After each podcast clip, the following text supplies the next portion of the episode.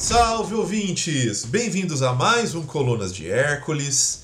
E no episódio desse mês a gente vai ter um episódio um pouco diferente. É, nós vamos ter uma discussão um pouco mais conceitual.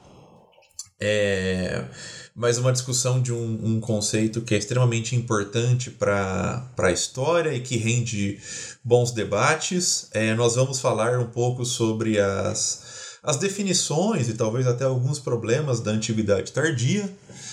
É, Para falar sobre isso aqui, nós temos um convidado muito importante, é, retornando ao Colunas é, do estrangeiro, o professor Carlos Machado, lá da St. Andrew University na Escó da Escócia. Professor, bem-vindos ao, ao Colunas de Novos. É um prazer ter você aqui dispondo do seu tempo para conversar com a gente.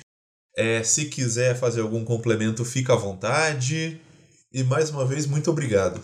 Bom, Vinícius, obrigado. É, eu que agradeço o, o convite né, é, da sua parte para poder participar aqui do, do Colunas. Né, é sempre um prazer. E eu sou um admirador mesmo do, do podcast, do trabalho que vocês têm feito. Né? Então, é, como você falou, eu sou, eu sou professor aqui, aqui em St. Andrews. Né, eu trabalho bastante com esse período de antiguidade tardia, então estou realmente é, interessado na nossa discussão, né? Eu quero ver o que, que a gente vai, vai discutir, o que, que vai sair daqui. Bom, mais uma vez, é, eu que agradeço pela sua disponibilidade. Como a gente estava falando aqui em off, tanto eu quanto você, nós estamos é, dispondo de um tempo de sábado, que é um tempo de descanso, que é um tempo para para ficar um pouco mais com a família, mas infelizmente a nossa rotina de trabalho nos obriga a isso, faz parte. É bom, professor, eu acho que para iniciar a nossa conversa, eu acho que o ponto mais elementar é justamente entender da onde, esse, da onde surge esse tema antiguidade tardia, porque ele não é um conceito que está desde a origem da historiografia, né? Ele é um conceito que ele é muito, muito datado, ele faz parte de um, de um período muito específico, e eu acho que é especialmente interessante pontuar que quando a gente fala em antiguidade tardia, é, é um elemento que vai. É uma discussão, um, um conceito que vai muito mais além de propor uma nova periodização, né?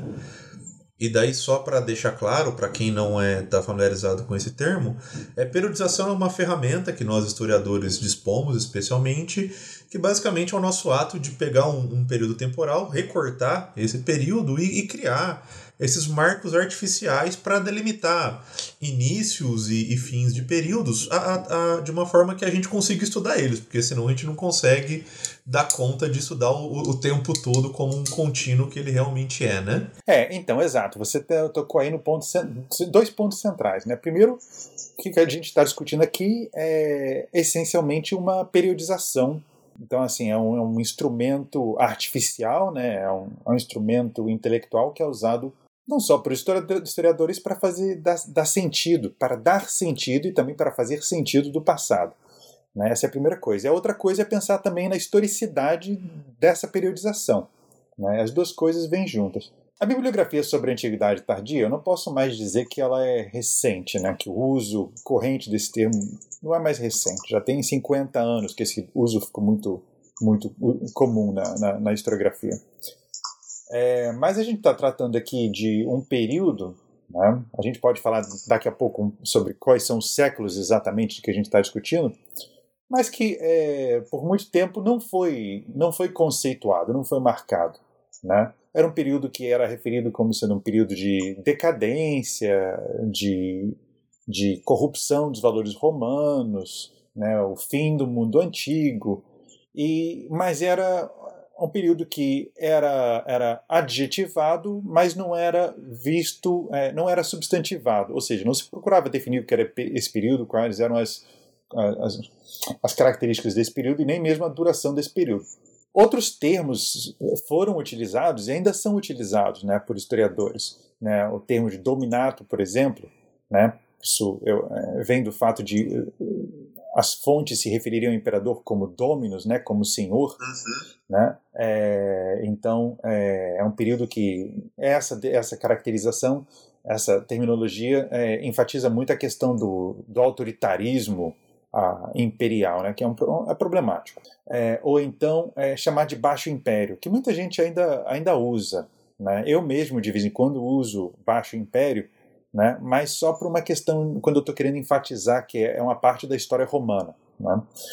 Mas é, é, tem, uma, tem ainda uma conotação, todos esses termos têm uma conotação um pouco de. É, envolve, envolve um julgamento de valor, vamos dizer assim.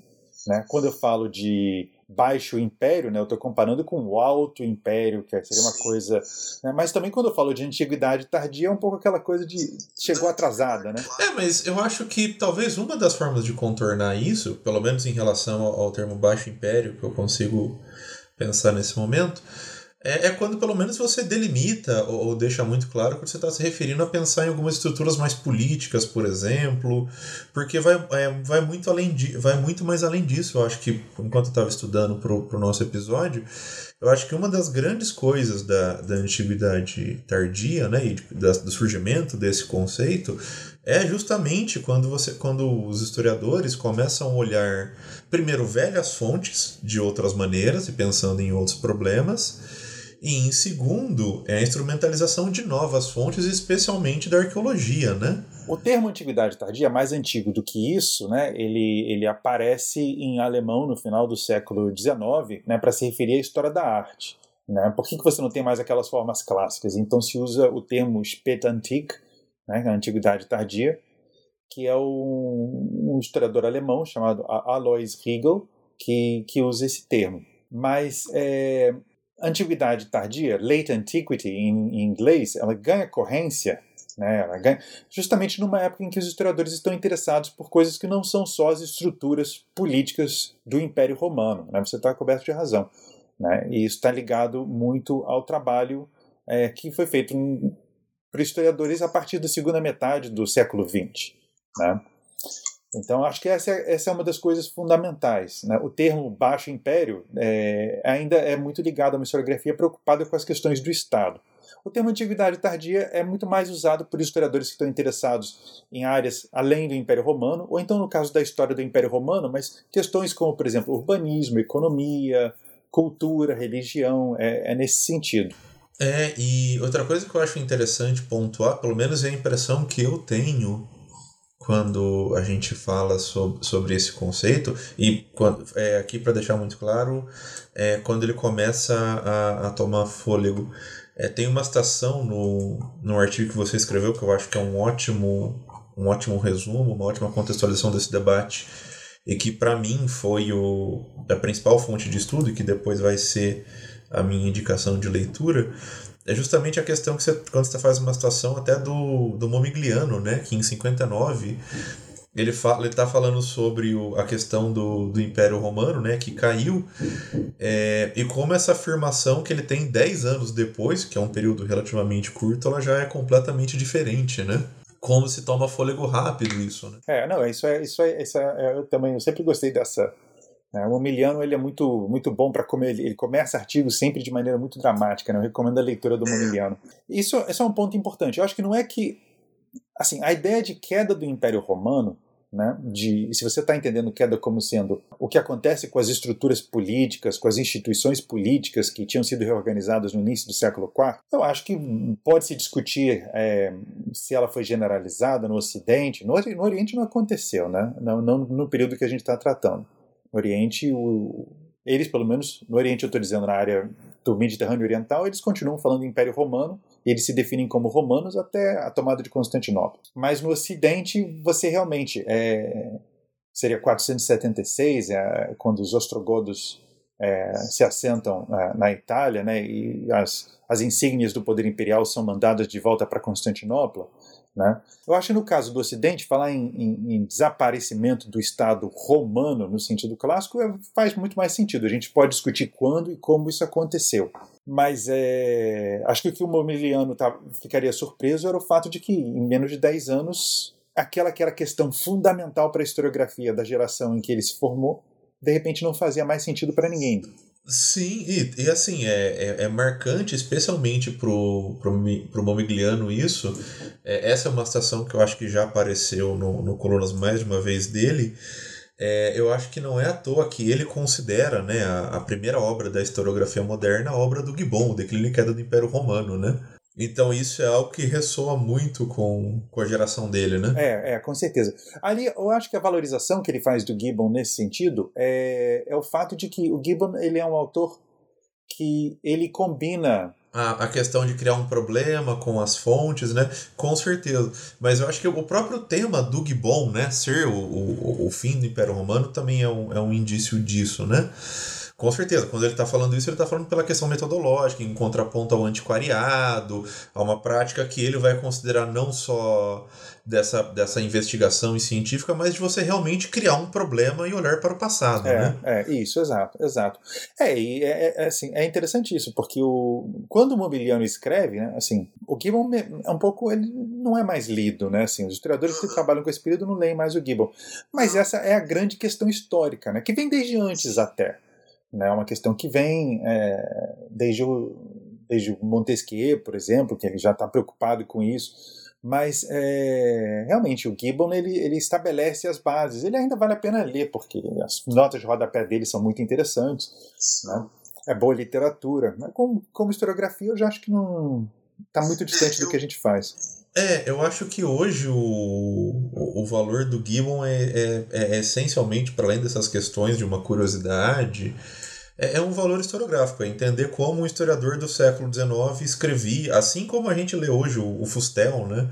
Eu, pelo menos, espero que ninguém leia um Fustel de Coulanges e realmente ache que a cidade antiga se organizava daquela maneira, ou, ou que esse mundo grego e romano não tinha tantas diferenças assim, enfim. Mas agora que a gente deu uma devaneada um pouco, voltando ao, ao, nosso tema, que é normal, agora que a gente conceituou, é, conceituou mais ou menos o que seria essa proposta de essa nova periodização, desse conceito de, de antiguidade tardia, vamos falar um pouco sobre os séculos, né? o recorte temporal mais ou menos que abrange esse conceito. Sim, então, olha, isso depende, é, como toda periodização, depende, tá? Não vai, é, depende do que você está estudando. De maneira geral, os historiadores concordam que a partir do final do século III, né, isso são historiadores lidando com o mundo romano, você tem, é, você tem uma configuração política, social e cultural que é bastante diferente. Né? Ninguém está negando as continuidades, tá o termo antiguidade tardia, e ninguém começa um estudo sem antes sem, sem ressaltar a, o que, o que essa, essa sociedade ela tem em relação ao passado. E agora, quando isso termina, depende do que você está tá considerando. Você pode considerar a metade do século VI, por exemplo, quando o imperador Justiniano expande é, o Império Bizantino pelo Ocidente, né? ele faz a campanha de reconquista com Belisário. O Renovatio Imperium, né? Exato. Mas é, existem outras é, propostas. Né? O Peter Brown, por exemplo, ele no livro famoso dele, O Mundo da Antiguidade Tardia, né, que é, acho que a tradução para o português ainda é O Fim do Mundo Clássico, né, que é uma tradução, tradução infeliz para o título, mas é, ele diz que é de é, Marco Aurélio até, até Maomé. É, o que faz sentido também, o que eu acho que é uma boa definição. Talvez nem tanto Marco Aurélio, né? É, porque o Marco Aurélio é, foi uma imposição do editor da série onde ele publicou aquele livro, mas o, o, o período do, do, Maomé e de Carlos Magno, realmente você tem uma inflexão na, na história, onde o Mediterrâneo perde a centralidade as conexões é, dominantes são outras. Né? E essa é uma ideia antiga, que é uma ideia do Henri Pirenne, historiador belga da, da, da Idade Média, história social e econômica da Idade Média, que, que dizia isso, que existem grandes continuidades durante o, o, o período ah, da, que a gente associa à queda do Império Romano. Né? Ele, ele fala que é, economicamente, socialmente, existem grandes continuidades, mas é só com o, o, período de expansão do Islã e o reinado do Carlos Magno no Ocidente que você realmente tem uma ruptura. Né? Outros autores, por exemplo, tem um, um, um autor, é, um arqueólogo um, agora eu não, eu não, tenho certeza se ele é dinamarquês, o Klaus Hansborg, que publicou um livro famoso uh, há uns 20 anos atrás, é, era sobre o primeiro milênio. Né? E, ele, e ele, na verdade, propunha uma continuidade da época de Augusto até o ano 1000. Né? Eu acho que poucas pessoas trabalham com esse tipo de perspectiva, mas que, de qualquer maneira, esses autores estão colocando o problema né, de como é que a gente vai definir essa periodização. Para dar uma resposta mais, mais concreta, eu diria que entre o século III e digamos o final, o século, o final do século VII ou século VIII, você tem um período histórico aí que você pode é, identificar como sendo específico, né, que é a antiguidade tardia. Excelente, professor. Bom, agora que a gente deu um pouco das, das bases teóricas e eu acho que a gente contextualizou minimamente a, a origem desse conceito, ao que ele se refere, né? E, e demos uma, uma cronologia. É, acho que nós já podemos vir para o nosso segundo bloco de, de conversa, onde a gente vai conversar mais um pouco sobre as especificidades desse, desse conceito é, e até mesmo falar sobre algumas fontes. A não ser que você tenha mais algum complemento que você queira colocar, o que você acha importante ressaltar sobre isso, sobre esse tópico inicial. Olha, eu acho que esses dois tópicos são muito interligados. Tá? É, uma coisa que é um debate que é muito importante é se a antiguidade tardia é um período de transição ou é um período específico em si. Né? É, e aí a gente, a gente é remetido a uma questão, a um debate, por exemplo, entre historiadores marxistas, né, que acham Sim. que esse é um período de transição entre um modo de produção escravista e um modo de produção feudal. Esse é um debate que a maioria dos historiadores marxistas não, não seguem mais, né, mas que ainda tem um papel muito grande. É, né, se você está pensando em termos de, de transição de, de formas é, de exploração, em formas de organização dos meios de produção e organização da, do trabalho, né, é, entre uma forma dominante para outra forma dominante. Eu acho que é, isso, é, isso é uma preocupação que ainda é, domina muito a historiografia. É um período em si ou é um período de transição? Né? Essa é uma grande dificuldade. E os historiadores, ah, eu acho que isso é muito importante deixar claro para quem está ouvindo o podcast. É, todos os historiadores que trabalham com antiguidade tardia, eles lidam com essas questões, mas são incapazes de responder. Porque tudo depende de como você olha. Eu não estou defendendo o relativismo absoluto, eu estou dizendo que a gente ainda é incompetente para responder isso. Claro, eu acho que é uma coisa que eu até queria ressaltar para os ouvintes. É que a gente está falando que existem tantas formas de você periodizar, que existem tantas maneiras de você. Você pode usar tantas cronologias diferentes, né? É, mas uma coisa que é fundamental é que todas essas cronologias elas são pautadas em uma problemática bem definida, em uma metodologia científica. A gente está falando aqui de embasamento não só em fontes, como elementos da cultura material. Isso não é nada tirado da cabeça sem um embasamento material, né? São esses são nesses aspectos que a nossa nossa ciência se, se respalda. A questão é que nós temos limitações por uma série de questões, de falta de resquício, e mesmo de discussões conceituais. A, a, a história é algo absurdamente metafísico nesse aspecto, né? A gente trabalha com a reconstrução de um passado que nós não temos acesso mais, a não ser através das fontes. A gente pode falar sobre verossimilhança, sobre uma, uma aproximação mais exata, mas é isso que a gente tem. E eu acho que especialmente esses períodos que a gente considera como como de transição ou não, períodos com características próprias, mas que a gente claramente consegue perceber, podemos colocar assim, rupturas e continuidades mais profundas, acabam tendo esse tipo de debate, né? E a antiguidade tardia eu acho que é só um período mais extenso. É, outros períodos vão ter esse problema também. A transição da república para o império eu acho que também é um, é um ótimo exemplo, entre tantos outros que a gente tem dentro da história, né? Exato, é, é com certeza. E isso leva ao problema da própria definição da antiguidade tardia e identificação das suas características principais, né? que é o que você estava tava levantando para ser o nosso próximo ponto. Uma questão que eu acho que é importante deixar claro, né? É, especialmente para quem, como eu, tem uma formação em história antiga, né, a antiguidade tardia é a antiguidade. Tá certo? Então a gente está ainda lidando com é, formas de relação social, formas né, é, culturais, um, formas políticas, que ainda tem muito peso, é, tem um, carregam em si o peso do passado. Então a gente pode discutir até que ponto as, as, as, as estruturas cívicas né, que se formaram no Mediterrâneo Oriental né, no, no, período helenístico, se, se, difundiram no período helenístico, depois se espalharam pelo Ocidente no período romano. A gente pode, é, pode discutir até que ponto elas estão é, mudadas no século IV, no século V, mas elas ainda estão lá. Sim, não, e honestamente, se me permite um complemento, é, eu acho que eu acho que mesmo dentro da, da história política é você usar esse tipo de argumento, pelo menos hoje em dia, para tentar questionar a, a, validação de uma antiguidade tardia enquanto uma, um, algo característico da, da antiguidade, por esse viés dessa questão cívica, política, para mim não faz o menor sentido, porque dentro do, do próprio período que a gente chama de clássico, você vê grandes mudanças. É, você ser cidadão romano na época de Sula é uma coisa, na época de César é outra, na época de Cícero é outra, na época de Augusto é outra. É, essas próprias mudanças já acontecem no, no, chamado período clássico, né? Então, assim, é uma constante mudança, né? Então, assim, é um período em que você tem continuidades, então você pode dizer como sendo um período antigo. O, o Chris Wickham, naquele livro dele sobre a herança de Roma, ele fala sobre isso, né? Ele leva até o século IX, século X, que, que, que ele diz, aqui é quando eu vejo essas práticas de discussão, de tomada de decisão coletiva, né, a questão do, dos espaços comuns, isso como tendo desaparecido.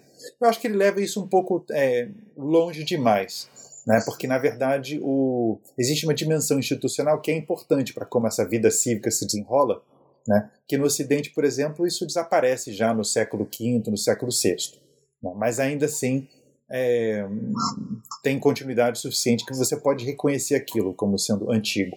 É a mesma coisa com relação à, à economia o Mediterrâneo tem uma certa integração. O Mediterrâneo, na Antiguidade Tardia, ainda exerce um papel de integração, né, que depois ele vai continuar exercendo, mas não é na mesma escala. Tá? Isso são coisas importantes. Tem também alguns processos que é, ajudam a entender esse período, não só como, como sendo história antiga. A Antiguidade Tardia não é história antiga no sentido tradicional. Né? Assim, você tem um processo de é, expansão do cristianismo, que é fundamental, né? porque o cristianismo ele dá uma nova é, dá novos significados, dá novas ah, formas para a vida cultural, para a vida religiosa e até para a vida social. Né? E, e também isso vai ser uma grande mudança, eu acho que especialmente a partir do momento que ele é oficializado, né, ele vai ser um elemento novo na Constituição do que é ser cidadão romano, de uma nova cidadania, de uma nova esfera política também, né? É, é, com certeza, isso aí cada vez mais. Então isso é uma coisa muito, muito importante. Né? Então assim, é, esse é um fator de mudança. Outro fator de mudança é que você, durante esse período, você tem uma, uma redefinição da relação entre centro e periferia. Tá? Se você estuda a história do Império Romano na época de Trajano, aquele mapa com as fronteiras claras, ele faz sentido para você. Se você estuda a Antiguidade Tardia, aquele mapa não faz sentido, porque as populações que antes são consideradas externas ao Império Romano, elas agora são fundamentais para entender a história do Império Romano. Né? E isso é crucial. A própria noção de, do que é centro. A, o poder imperial não está mais em Roma, o poder imperial se, se, se muda para o norte para Trier, ou para Milão, ou para Ravenna. Ravenna. Né? Então, é, até durante um tempo, fica o imperador reside por alguns anos em York, na Inglaterra. Ou seja, a definição do que é centro e periferia ela tem que ser revista. Essa é uma mudança importante da antiguidade tardia. Né? Uma outra mudança importante é que é, é a questão do, do grau de integração e de sofisticação econômica. Né? É, esse é um tema que é muito controverso, mas que eu acho que é, ninguém discute o fato de que o Império Romano do século V, é, em termos de, do grau de integração econômica, ele não é o mesmo do século ah, II ou mesmo do século IV. Né? Então isso também é fundamental. Então, assim, é um período que você precisa. O desafio para o historiador é, é, é, é associar, é integrar essas continuidades com os processos de mudança que estão acontecendo pouco a pouco. Não? O século IV é diferente do século V, que é diferente do século VI, e o Oriente e o Ocidente são muito diferentes.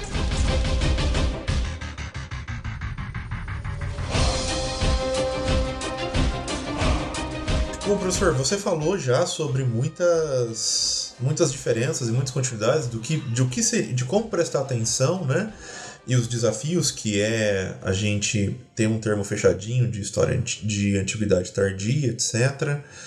E você estava falando muito sobre essa questão desses povos que, que não são romanos ou que estão fora do Império Romano e de repente começam a, a integrar ele. E, e o que eu vejo também que é fundamental quando a gente vai discutir antiguidade tardia, especialmente em uma uma historiografia mais, mais recente, é primeiro a própria percepção desses povos, né?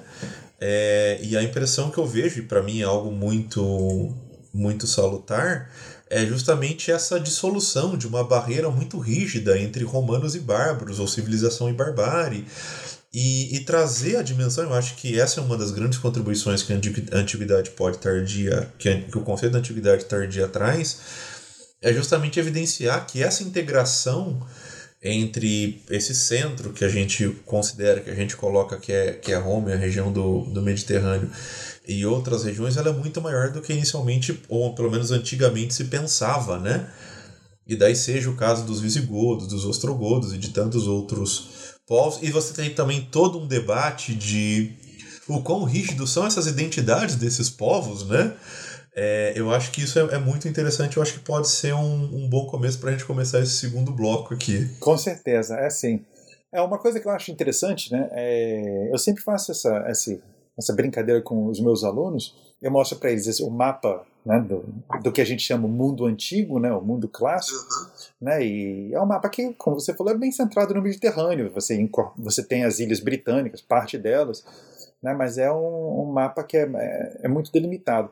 Enquanto que, quando você fala de antiguidade tardia, você na verdade está olhando para um mapa que inclui quase a Eurásia inteira, né, uma parte enorme da África, né, a, a Europa está tá inteira, porque a antiguidade tardia ela é um período que é, essas abordagens mais recentes sobre história global, elas parecem que foram desenvolvidas para estudar a antiguidade tardia. Assim, você não entende o que acontece com o poder imperial romano é, se você não levar em consideração as relações entre o poder imperial romano e as populações que vivem ao norte do Reno, né, as populações que vêm da, da estepe da Ásia Central, né, ou seja, chamadas, né, de maneira muito simplística, simplística, as chamadas invasões bárbaras, né, elas, é, elas são parte da antiguidade tardia. Os nossos mapas tradicionais, né, eles, eles fazem essa, essa, essa simplificação absurda né, de mostrar o Império Romano com umas setas coloridas que vêm em direção. Né? É, isso não faz o menor sentido, porque essas populações estão em interação, estão interagindo com, com, com o que a gente chama de Império Romano. Né? E, elas redefinem o que é Império Romano. A mesma coisa a Pérsia. Se você for pensar, um imperador que se define como um imperador tremendamente tradicional, né, o restaurador da tra das tradições romanas, que é o Diocleciano que na verdade é um revolucionário, né? mas a gente pode discutir isso em outra ocasião. Mas o Diocleciano ele redefine todo o ritual da corte tomando emprestados rituais da corte persa. Né? Então, assim, os romanos eles estão não só porque eles são invadidos por outros povos ou entram em guerra com outros povos, mas porque eles aprendem com outros povos. Eles incorporam práticas, estratégias, não só militares, mas estratégias de, de uh, exploração do solo, de ocupação do território. Eles aprendem com esses povos. Né? Isso é fundamental. Eu acho que a Antiguidade Tardia, uma das grandes coisas dessa periodização é que ela faz com que você pense, não é o Império Romano só, é o Império Romano em seu contexto muito mais amplo, né? Sim. Não, eu, o que eu ia fazer um breve comentário e puxando um pouco a, a, a brasa para minha sardinha, digamos assim, é que parece que, de maneira geral, especialmente no, quando a gente pensa essa antiguidade clássica, a gente tem essa dimensão que, a, especialmente a sociedade romana, ela é algo monolítico, né? E, e pelo menos o que eu tenho estudado e que o, que para mim faz, faz muito sentido é que na verdade os romanos sempre tiveram uma capacidade muito grande de, de adaptação e de mudança. É, eu estou pensando especialmente na, na obra de uma historiadora que, que a gente também estava comentando mais cedo, a, em off eu digo, é, a, a Harriet Flower, eu acho que ela consegue é, evidenciar isso de uma maneira muito fantástica no, no período republicano. A, a quantidade de mudanças e a rapidez com que o, o sistema republicano romano é, tem de, de aceitar e adaptar e criar soluções novas, emprestando de outros povos, é, é realmente algo fantástico. E honestamente, quando você vai para essa história global também, você vai vendo isso. Os romanos estão a todo momento aprendendo e adaptando, justamente por esse contato que eles vão ter com outros povos, né? É, exatamente, né? E isso é uma coisa que é, a gente já falou disso do ponto de vista é, político desses outros povos, mas mesmo assim do ponto de vista cultural, né? É, quando você olha para algo como a, o que a gente chama de religião romana. A religião romana ela se define por nunca ter existido, certo? Não existe uma religião romana, né? E uma das coisas mais interessantes do, do período, do momento, a partir do momento em que os romanos se expandem pelo Mediterrâneo, né, eles começam a entrar em contato com outros cultos, com outras divindades, com outras práticas, né? Então, assim, é, aquilo que a gente chama de, de a cristianização do Império Romano, ela na verdade ela é um, é um, um processo que deve muito a mudanças que já estavam acontecendo antes e na verdade muitas vezes segue passos que já tinham sido dados antes, né? E isso é uma coisa que é, é importante. É, não, e é interessante como esse essa característica ela também não é só dos romanos, né? por ser relação entre povos, ela é sempre um, um caminho de, de mão dupla. Eu, tô lembrando agora de um comentário que o, o professor Fábio Morales fez é, no episódio que a gente gravou sobre helenismo. E justamente nesse, dentro desse aspecto religioso, que é justamente quando começa a ter um contato maior entre Roma com, com algumas cidades gregas, é, e justamente nessa questão de aproximação cultural e religiosa, uma das coisas, uma das estratégias ou que, o, que, as, que, os, que algumas cidades gregas fazem é o surgimento, a criação da deusa Roma, né? Então você vê que a todo momento isso vai, isso vai acontecendo, essas trocas, isso, surge, né? Especialmente nessa esfera que é a religião pública, que é algo tão importante, que é uma característica desse mundo, desse mundo antigo, né? Então a gente vê essas, essas mudanças, né? Então é e ver isso na Antiguidade Tardia como uma continuidade disso, ou a, Antiguidade Tardia sendo talvez um período que seja mais necessário, mais mudanças, né, por, por uma instabilidade maior, é, eu acho que é um ótimo caminho, né? É, é sim. É, eu acho que é, esse é um, é um, é um fator fundamental, né? É, entender, entender como é que essas mudanças que acontecem na Antiguidade Tardia, elas são profundas, elas redefinem a, a história desse período, mas elas fazem isso ao mesmo tempo em que elas se baseiam em práticas, em instituições e em dinâmicas que de certa forma já tinham sido exploradas, né, é, em períodos, é, nos períodos precedentes. Isso aí sim. Eu acho que a primeira coisa que é importante ressaltar aqui é que eu vejo que é, a gente conversou isso no nosso último programa, que é cada vez mais a importância da gente é, construir trabalhos, construir pesquisas que tem uma interação muito grande das fontes materiais, da arqueologia e das, das fontes escritas, as fontes mais tradicionais, vamos dizer assim. É, entretanto, me parece que na Antiguidade Tardia, especialmente essa questão da arqueologia, se torna mais acentuada e mais importante, né? Justamente porque a gente começa com esses novos questionamentos e a partir dessa materialidade é, questionar novas coisas, como por exemplo, isso também está no, no seu artigo, é, que você está citando, acho que é um. Eu não lembro o nome do arqueólogo agora de cabeça, mas ele diz o, o quão que é complicado às vezes você encontrar um sítio arqueológico e definir, ah, isso aqui são visigodos e só visigodos, ou, ou só romanos, enfim. É, a importância disso, né? E que outras fontes a gente pode trabalhar, alguns autores tal. Para deixar bem claro, eu acho que a história da Antiguidade Tardia é o período melhor documentado de toda a história antiga.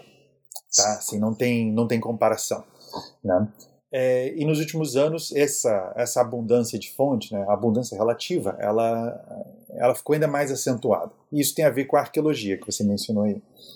O que acontece é que, assim, por muito tempo, arqueólogos é, clássicos eles não tinham o menor interesse em identificar, em analisar estruturas que não fossem clássicas. Né? Então, assim, é, você está interessado na construção de um templo, quando é que ele foi construído, como é que ele é decorado mas não tinha uma discussão de quando esse templo foi abandonado, como é que a gente sabe quando foi abandonado, e o que, que, o que, que envolveu esse abandono desse templo? Ele foi convertido em uma igreja? Isso eram coisas. Né? É, isso aparece muito bem, por exemplo, nas escavações do Fórum Romano, né? É, no centro de Roma, o centro da vida cívica de Roma. É, quando o Fórum Romano foi escavado ah, em, entre o final do século XIX e as primeiras, mais ou menos 1920, né? O que você vê tem uma campanha sistemática de eliminar tudo aquilo que era de depois de Augusto. Sim. Né? Então, assim, Augusto é considerado o, o momento crucial. Você preserva alguns monumentos muito grandiosos, muito espetaculares, que são depois de Augusto, né?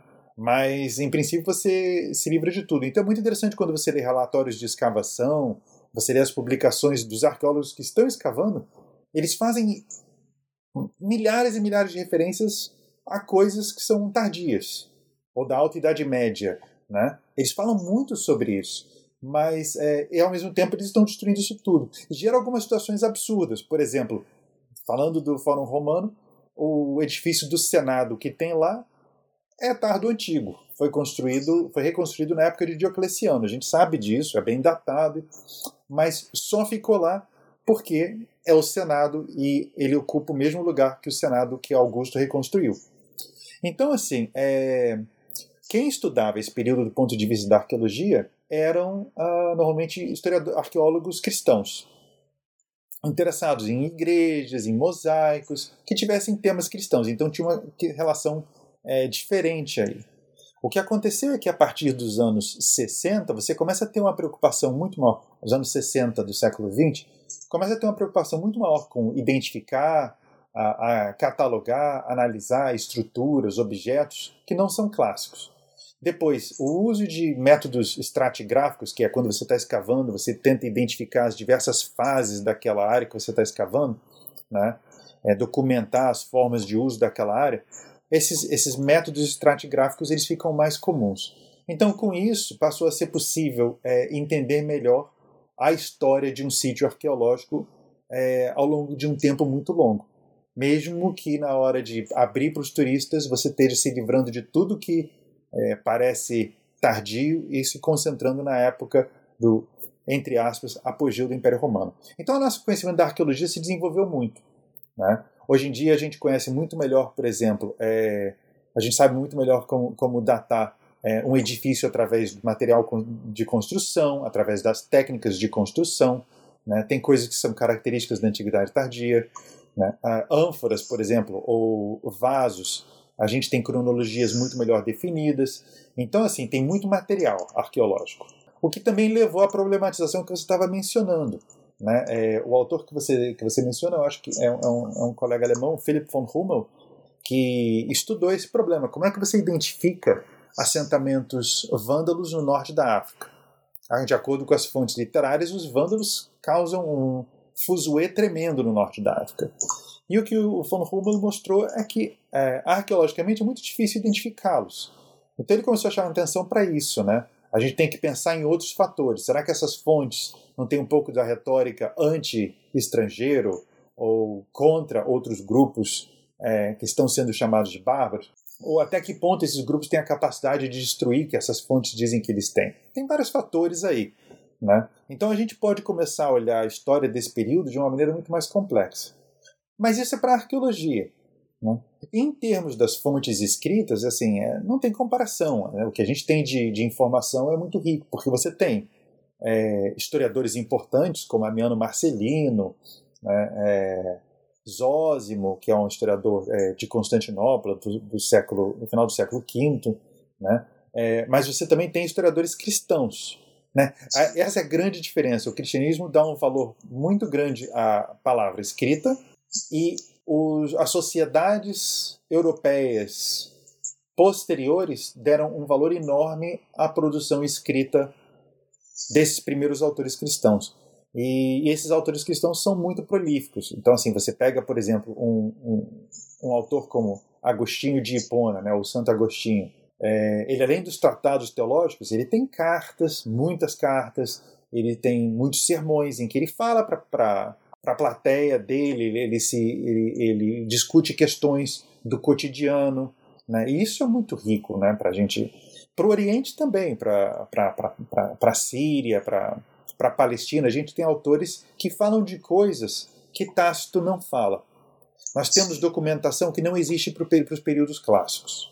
A gente pode fazer uma história muito mais complexa do Império Romano na Antiguidade Tardia do que do Império Romano no século II.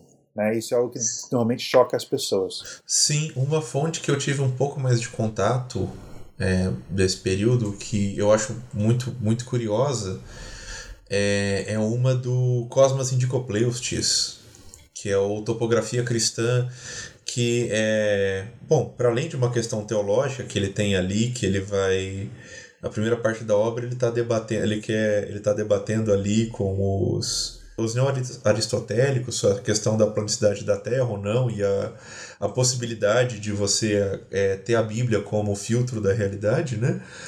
Mas a segunda parte é toda uma descrição de uma viagem que ele fez ao reino etíope, né? E como esse reino etíope você tem cristãos ali, os isso é uma fonte fantástica, né? E algo que realmente eu acho que é muito característico desse mundo da antiguidade tardia, né?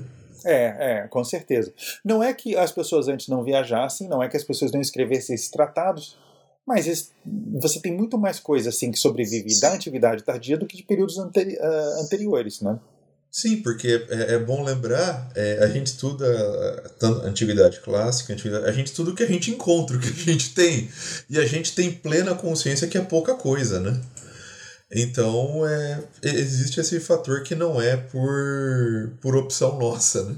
É, é um período muito bem documentado. Né? O estudo dessas fontes impõe uma série de dificuldades que as fontes clássicas também impõem. Né? Você não pode ler o Cícero achando que está lendo ali uma reportagem sobre a Roma, o final da Roma republicana.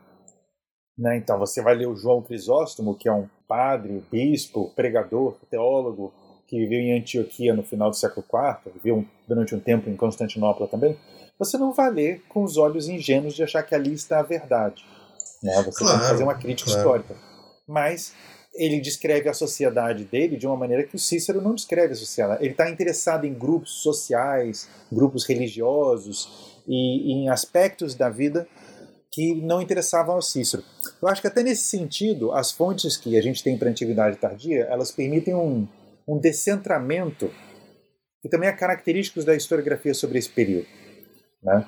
É, a bibliografia que estuda a história né, da, da, da, do Império Romano nos seus dois primeiros séculos, ela é muito. É claro que tem muitas exceções, mas ela, ela pode se dar o luxo de ser mais centrada, ela se dá o luxo de ser mais centrada em Roma. Enquanto que a, a, a, bibliografia que estuda a história da Antiguidade Tardia, ela é muito mais aberta, ela incorpora muito mais essas outras vozes. E isso é uma coisa que enriquece muito o nosso entendimento sobre esse mundo. Não, com certeza, é, porque justamente evidencia esse, esses contatos e essa, essa dimensão do que a gente está falando, né? Eu acho que é muito é muito complicado a gente ter uma real dimensão que foi a, a, a dimensão mesmo geográfica da, da expansão romana, porque de fato, uma parte considerável dos textos que a gente tem contato, e daí aqui eu estou falando especialmente no, no Brasil, dão conta sobre Roma, né? Sobre Roma e unicamente sobre Roma, sobre as questões, as questões que são debatidas em Roma.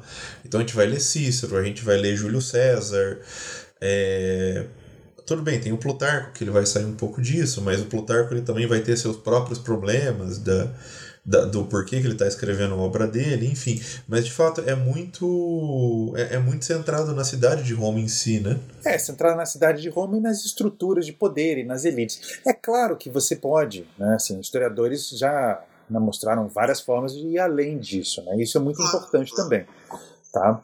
É, mas eu acho que isso também eh, nos permite retornar a um ponto que você levantou no início, aquele ponto do Momiliano, né?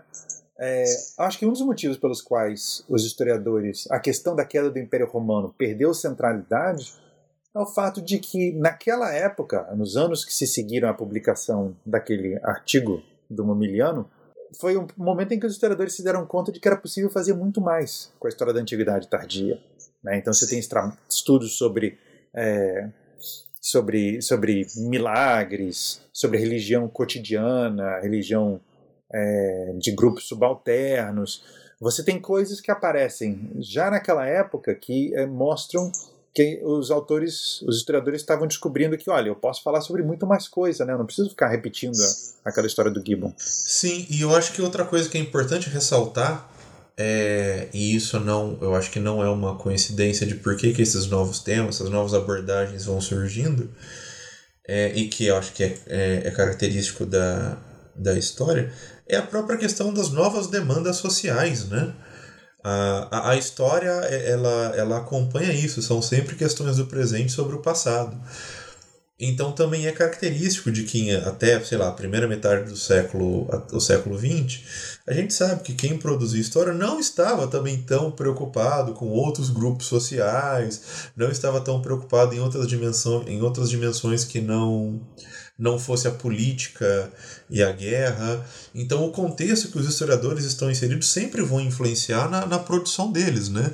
E eu acho que a, o, período da antiguidade tardia, é, eu acho que é um ótimo exemplo disso, né? Que a gente consegue ver isso muito claro. Talvez o fato de que esse tenha sido um período negligenciado, relativamente negligenciado até aquele momento, é, tenha permitido que o campo fosse mais aberto para essas demandas né, políticas e intelectuais né, que, que, que, aparecem no debate público a partir dos anos 60 e 70. Isso é uma coisa interessante porque, se você for olhar o currículo das universidades é, na Europa, né, é, o ensino da história antiga sempre foi muito mais centrado no período clássico ou no período do Alto Império Romano. Né? Então, é, de certa forma, o currículo aí é um currículo muito mais amarrado a questões que foram postas no final do século XIX e no início do século XX.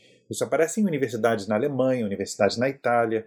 Né? Os, os colegas que ensinam história nessas universidades, por mais é, inovador que seja o trabalho que eles estão publicando, o ensino deles ainda é muito definido em termos do que eles têm que ensinar, porque é prescrito num currículo. Enquanto que os colegas que ensinam história de períodos posteriores, né, na, na, na Antiguidade Tardia, eles não herdaram essa, essa, essas estruturas curriculares. Então eles puderam também explorar essas ideias. Né? E a partir do momento em que você começa a ter é, uma certa, uma certa liberdade temática, né, isso tem, um, tem uma importância muito, muito grande. Isso também gerou certas distorções. Né, teve é, no, no, no, início dos anos 2000 houve um debate muito grande a respeito da, do que estava acontecendo com a antiguidade tardia. Né, porque uhum. é, isso foi uma coisa que o, o um historiador italiano é, marxista muito importante, o Andrea Giardina, que é um nome importante para o estudo da antiguidade tardia, ele chamou de explosão do tardo antigo. Né? O ponto dele da explosão não era só que tinha uma explosão no número de artigos, mas também o fato de que as pessoas estavam estudando tantas identidades específicas que a antiguidade tardia, como um período histórico, Explodiu. se esfumaçava, ela a famosa história em migalhas. Né? Uhum. Ele não chegou a essa crítica da mesma maneira que aquele livro uh, do François Doss, mas ele está tá pensando na mesma coisa. Um outro crítico é, americano chamou de é, Jerry Springianization, é, ou seja, seria uma espécie de. O Jerry Springer era um, um apresentador de, de programas é, em que iam pessoas, famílias. É, acho que tinha um similar, é, um similar há uns anos atrás, eu não sei como é que está isso agora, mas é, iam famílias é, com problemáticas que o, tinham diversas situações difíceis e complicadas. No Brasil, acho que é a Sônia Abrão e o caso de família. Exato, seria então dizer uma espécie de Sônia Abranização da história antiga, né? Quer dizer assim, você só olha para esses casos mais extremos. Né? Houve um pouco uma reação a isso no início dos anos 2000, mas eu acho que a importância de você incorporar essas agendas e essas, essas temáticas é muito maior do que os riscos de que, que essas agendas e essas temáticas colocam. Sim, com certeza. E eu acho que outra coisa que, que me fez pensar quando estava falando sobre essa diferença entre do, aí do, do, do ensino do Classics e do ou esse, esse foco maior em, em antiguidade, na antiguidade clássica, né? É, é justamente é, não só é, esses países da Europa eles vão se focar, eles vão, especialmente durante o final do 19, uma parte considerável do 20. Hoje em dia eu acho que ainda tem alguns resquícios disso em alguns lugares. É, é que eles vão, eles vão se respaldar nesse período para forjar a identidade deles, né? Quando eles pensam no, numa origem, numa origem romana, numa origem grega, numa origem do que for da antiguidade, eles vão pensar nesse período justamente porque por muito tempo, esse período da antiguidade tardia tem, tinha essa pecha da crise, né? De uma decadência, que é uma coisa que a gente está conversando o, o episódio todo justamente para ressaltar que é muito mais do que isso, né? E de que a própria noção de o que, que você vai definir como crise, como, como o próprio conceito de decadência, é, é, algo muito subjetivo, é algo muito debatível, né? Então, a Antiguidade Tardia, ela exerceu é, um papel importante nos debates políticos, né, porque, especialmente para países como, por exemplo, o, a Alemanha, a França, né, esses são considerados períodos formativos. Né? É, então, por exemplo, um autor como o Fustel de Coulanges, que você mencionou, ele, ele depois de ter estudado a cidade antiga, ele se volta para o problema da antiguidade tardia e da alta idade média para estudar populações bárbaras e como é que elas criam, é, ajudam a criar um, um estado né, é, ou estados diversos. E outros autores fazem isso também. Não é à toa que a, a, os alemães eles criam aquele programa da a, Monumenta Germania Historia e eles começam a editar fontes que são medievais, mas que incluem fontes, que incluem fontes da antiguidade tardia, Símaco, Cassiodoro, né, e por aí vai. Então, assim, existe também um debate é, político sobre isso, porque, de certa forma, bom, os alemães do final do século XIX eles ainda acreditam que ah, eles são descendentes dos bárbaros que trouxeram o vigor Sim. e a força e o pragmatismo enquanto que os franceses têm uma versão, um debate muito mais complicado, porque eles precisam dizer, bom, são invasores, né, porque os franceses escrevendo na época da, da Primeira ou da Segunda Guerra estão lidando com isso, né, desde desde que os alemães invadem a França lá no 1870. O, o, próprio Fustel ele vai entrar num debate muito interessante com o Monsen, né? Sobre a questão ali da Alsácia-Lorena e, e, e, todo pautado na questão da história antiga, se, se aquela região, na verdade, seria mais tributária de uma herança romana pela questão ali dos... Salvo engano, o Fustel ele vai defender a questão, do, a, a, a questão legalista, enquanto que a posição do Monsen é algo mais na relação dos costumes, né? Para disputar essa questão ali de, de, de, a qual pertencia mais, é um debate muito curioso, né? Então, assim, a, existe uma, uma dimensão política, mas, por outro lado, o fato de que é, na academia não existia não existia essa centralidade, a história antiga, a antiguidade tardia não tinha essa centralidade, deu essa liberdade que a gente está falando. É, isso é importante também. Sim, com certeza. Bom, professor, sobre esse tópico, você gostaria de acrescentar mais alguma coisa? Olha, uma coisa que eu acho que é importante realçar, especialmente por causa é, dos alunos que, dos estudantes que podem estar ouvindo isso, a, as fontes que existem sobre a antiguidade tardia não só são em grande quantidade, mas elas são muito acessíveis, né? Assim, é, existem hoje em dia bancos de dados né, fantásticos na internet, né, a maioria deles em inglês, o que é um certo impedimento mas é, também por causa de editoras religiosas. Né? Então, Sim. editoras religiosas brasileiras, portuguesas, espanholas traduzem muita coisa. E às vezes e são muitas vezes traduções boas, sabe? Assim, com, é, com, com boa, boa, boa, introdução.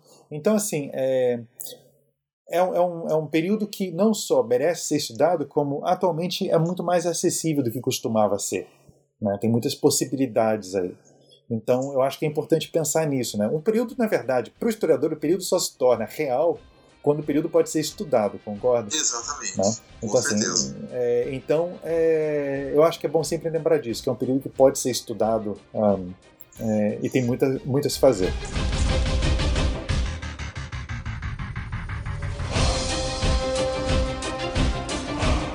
Eu acho que uma coisa que já ficou muito claro é a e a importância e a, a validade desse conceito, né?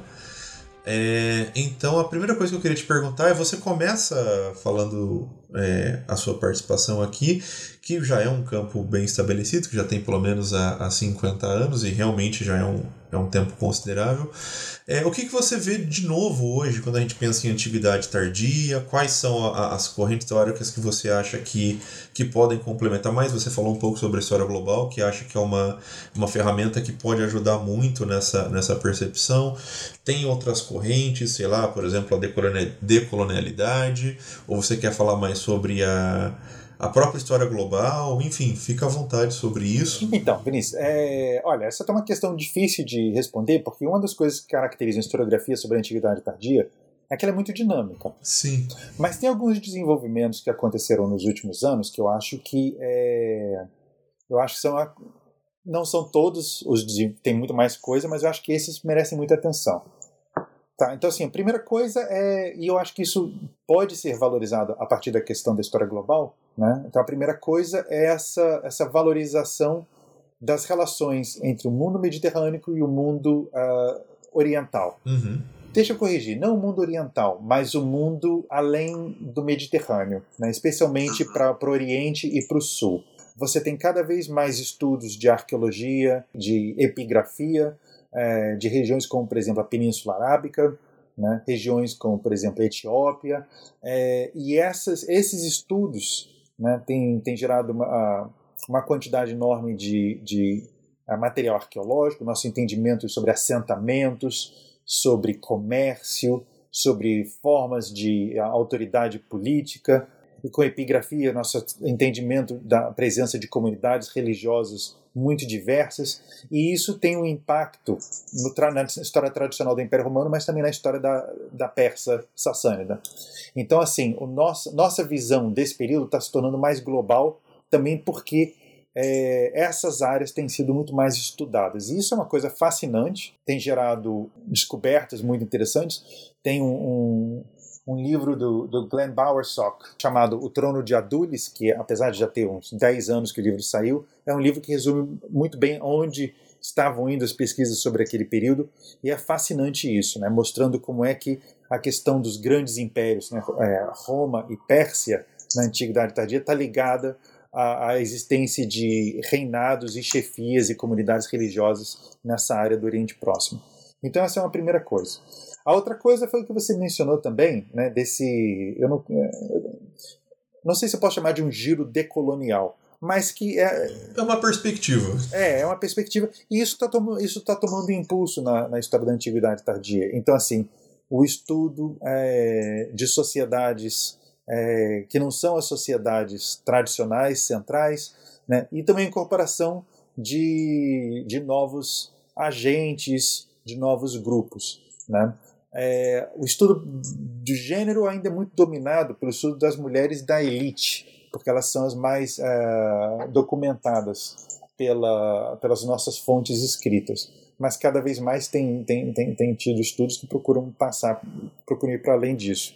Né? O, nosso, o, nosso, o meu colega, é, o Júlio César Magalhães de Oliveira, da, da USP, por exemplo, que já participou desse podcast, é, ele, os estudos dele sobre grupos subalternos, né, é, eles são uma excelente é, indicação de até onde a gente pode ir com os estudos desse período, em termos de buscar novas agendas, né, não só agendas intelectuais, como agendas políticas também. Isso é outra coisa muito importante. Agora, tem também outros desenvolvimentos que são mais específicos, que têm a ver com um, um maior, maior refinamento das nossas dos nossos conhecimentos. É muito específico, mas, por exemplo, uma coisa que está mudando o nosso conhecimento sobre a sociedade da Antiguidade Tardia é que até, digamos, até 20 anos atrás, nós tínhamos uma ideia muito boa sobre é, cronologia e tipologia de, de material cerâmico né, é, africano que tinha circulado por todo o Império Romano.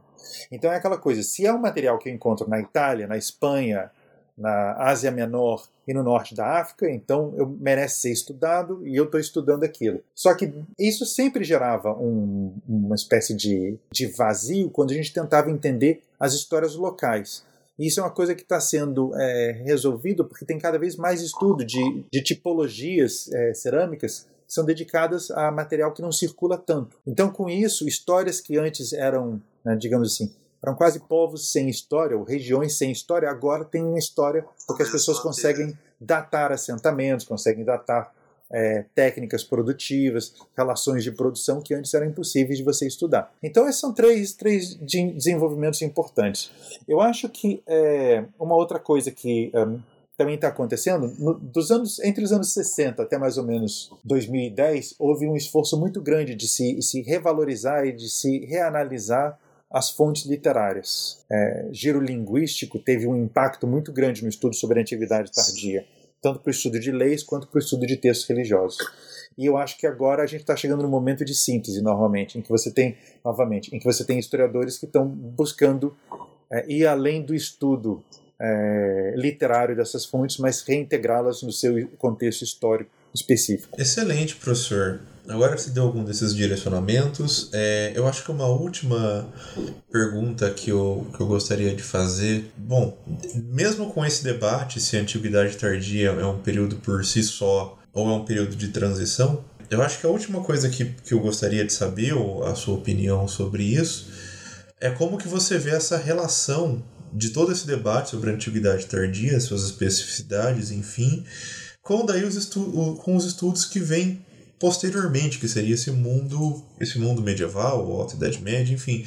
Porque a gente já falou bastante sobre o que seria antes, né, com esse mundo clássico e algumas oposições. Olha, essa é uma pergunta excelente. É excelente porque ela coloca, é, ela tem, ela lida com questões muito importantes.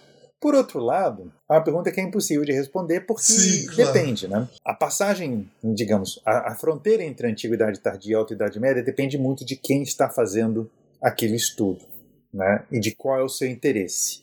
Se você está tentando entender as origens do Império Carolíngio, aquilo é a alta idade média para você. Mas se você está tentando entender o destino das elites locais no sul da Gália, aquilo é antiguidade tardia. Tem esse lado. Mas isso é uma, é uma digamos assim, é uma saída um pouco é, covarde para o assunto. Eu acho que um, a antiguidade, os estudos sobre a antiguidade tardia, os estudos sobre a alta idade média, têm muito a, a beneficiar um ao outro. Os estudos sobre a Alta Idade Média, eles têm uma tradição muito maior de uso da, da arqueologia e da antropologia que os estudos sobre a Antiguidade Tardia.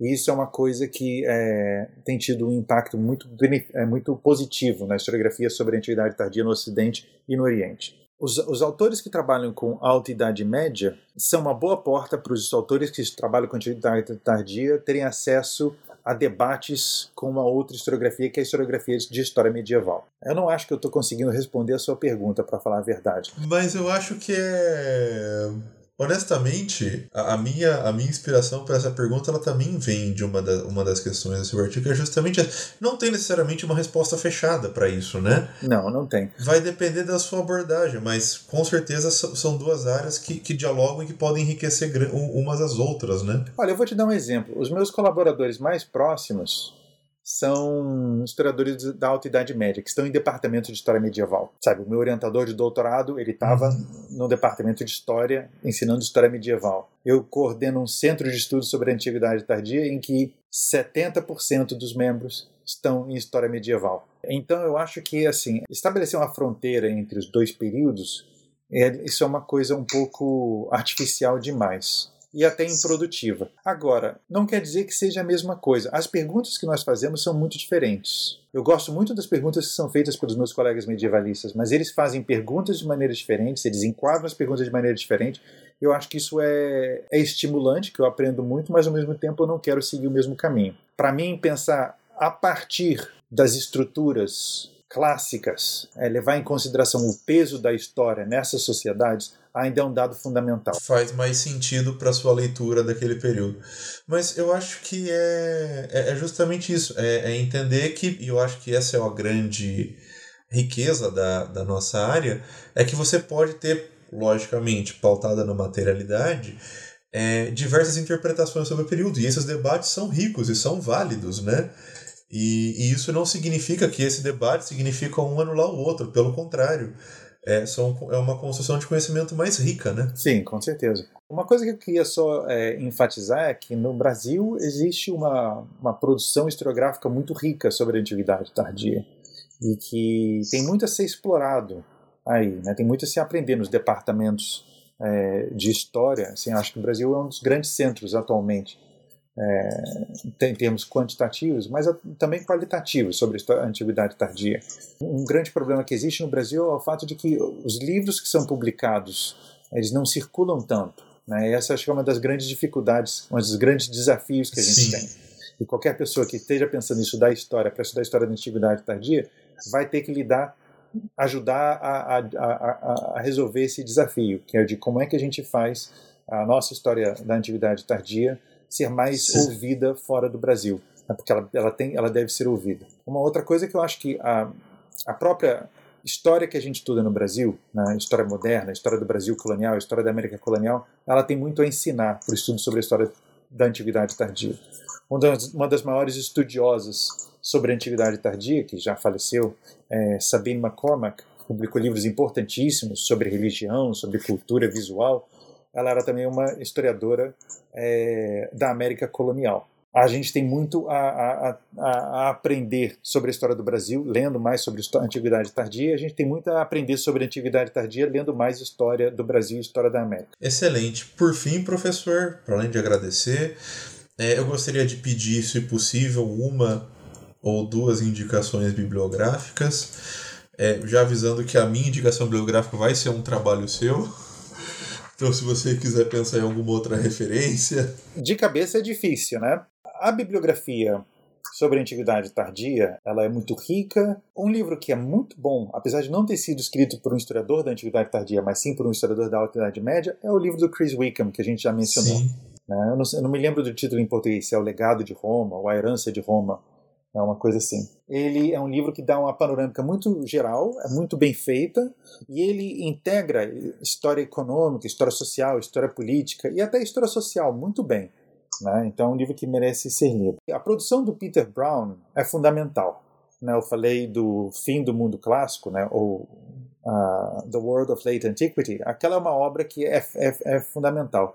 Em português, um livro do Peter Brown que foi publicado muitos anos atrás pela Jorge Zahar, é, do Rio de Janeiro, é O Corpo e Sociedade, que é um livro sobre história, é, história da sexualidade. Mas, na verdade, é um, uma obra fantástica de história social. Né? É uma, o Peter Brown é capaz de, de, falar sobre o passado, dando vida ao passado, e, e ele cobre uma quantidade impressionante de, de, fontes. Então, assim, eu realmente recomendo esse livro dele. Existem trabalhos da Margarida de Carvalho, do Gilvan Ventura da Silva e do Júlio César de Oliveira em português, de outros colegas também, né? É, mas esses três são três autores que são é, praticamente fundadores do, do campo no Brasil, principalmente a Margarida e o Gilvan. Eu realmente recomendo. O Gilvan publicou um estudo muito importante sobre a realeza do Constâncio II. Então ele analisa é, a relação entre, é, entre mágica, religião e poder político, autoridade política, e isso são temas centrais para entender a Antiguidade Tardia. E a Margarida fez um estudo sobre é, retórica, a cultura é, clássica, em, ao redor do, da figura do imperador Juliano. Esses são temas também fundamentais para se entender por que, que a gente fala de antiguidade tardia e não de alta idade média. Excelente, professor. Bom, a minha recomendação é um artigo chamado Antiguidade Tardia, a queda do Império Romano e o debate sobre o fim do mundo antigo, justamente seu, Carlos Augusto Ribeiro Machado. Ele foi publicado aqui na, na revista da, da, da na revista de História de São Paulo, né? Ele está disponível na internet, é super fácil de achar. E, e, na minha opinião, ele é uma ótima síntese, uma ótima introdução para para onde, sur onde surgiu esse conceito, os principais debates, alguns encaminhamentos. Como eu disse aqui, basicamente tudo que a gente conversou aqui, as minhas contribuições, as perguntas que foram feitas, foram baseadas nesse artigo. É, eu conhecia já o, o, livro do, do Chris, que eu acabei de conferir ao legado de Roma mesmo, mas a minha principal fonte para esse episódio foi o, o seu artigo, então queria agradecer que ele realmente está tá muito bom e é uma ótima, uma ótima referência. É, agradecer novamente o, a sua disponibilidade, a sua ajuda com o roteiro e o microfone é seu, professor, fica à vontade. Tá, muito obrigado, Vinícius. Obrigado também por recomendar o texto, né? Assim, a, a ideia do texto era justamente fazer esse panorama e apontar caminhos para pesquisa. Né? É, e eu espero que tenha sido útil, que tenha sido de interesse. Né? Tem que dizer que eu estou sempre à disposição para conversar ou se algum para responder e-mails, é, é sempre um prazer. Excelente, professor. Muito obrigado e até a próxima, pessoal.